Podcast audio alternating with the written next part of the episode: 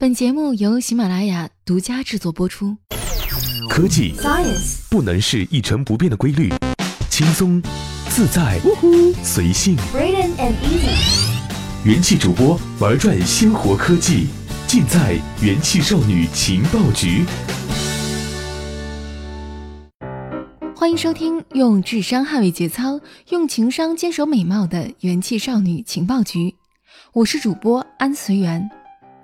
我们今天聊的话题呢，跟一个名词有关系，这个名词呢叫做亲密关系。研究说啊，分完手就该走出来了，是一种对亲密关系暴力的误解。亲密关系暴力呢，是家庭暴力的一种，指的是来自于前任或现任伴侣的身心伤害。有时候大家会把分手或者找个新对象这样的建议抛给受害者，并致力于帮助他们实现这些。但这个想法的另一面是，成功分手摆脱对方，或者后来找到新的伴侣，也会被认为是某种程度上问题的终结，而受害者就会被认为该从这件事里走出来了。不过呢，来自于布法罗大学的研究说。问题可没那么简单，而且更值得注意的是，人们对亲密关系受害者大部分的知识还聚焦在摆脱暴力方上，对离开对方之后怎么样的关注比较少。亲密关系暴力产生更大伤害的原因之一是存在理想中的伴侣该怎样和实际是怎样之间的巨大落差，因此研究者把这种伤害称为背叛后的恐惧。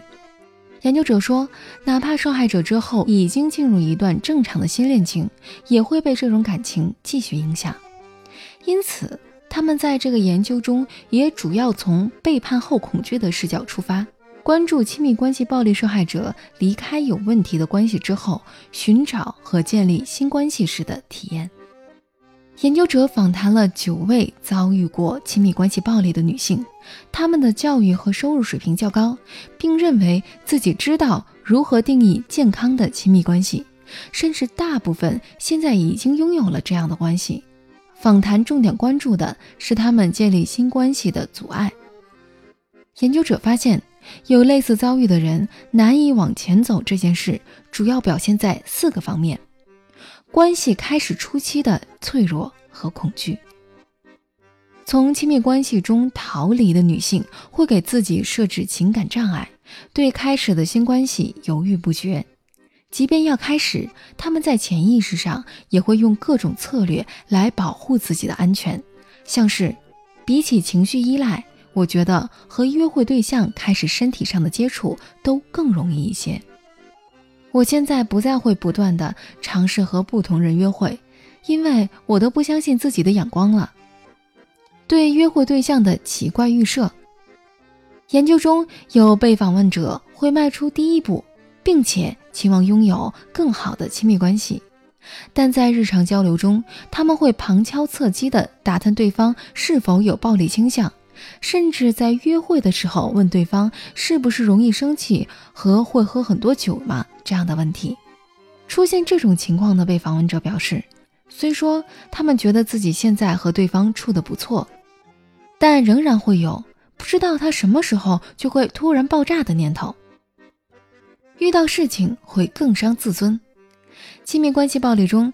施暴者满足权力感和控制欲的一方面，来自否定受害者的自尊，这也就使得受害者在新关系中遇到进展不顺的事情时，会回想到过去的感受，认为自己不值得被爱和被尊重。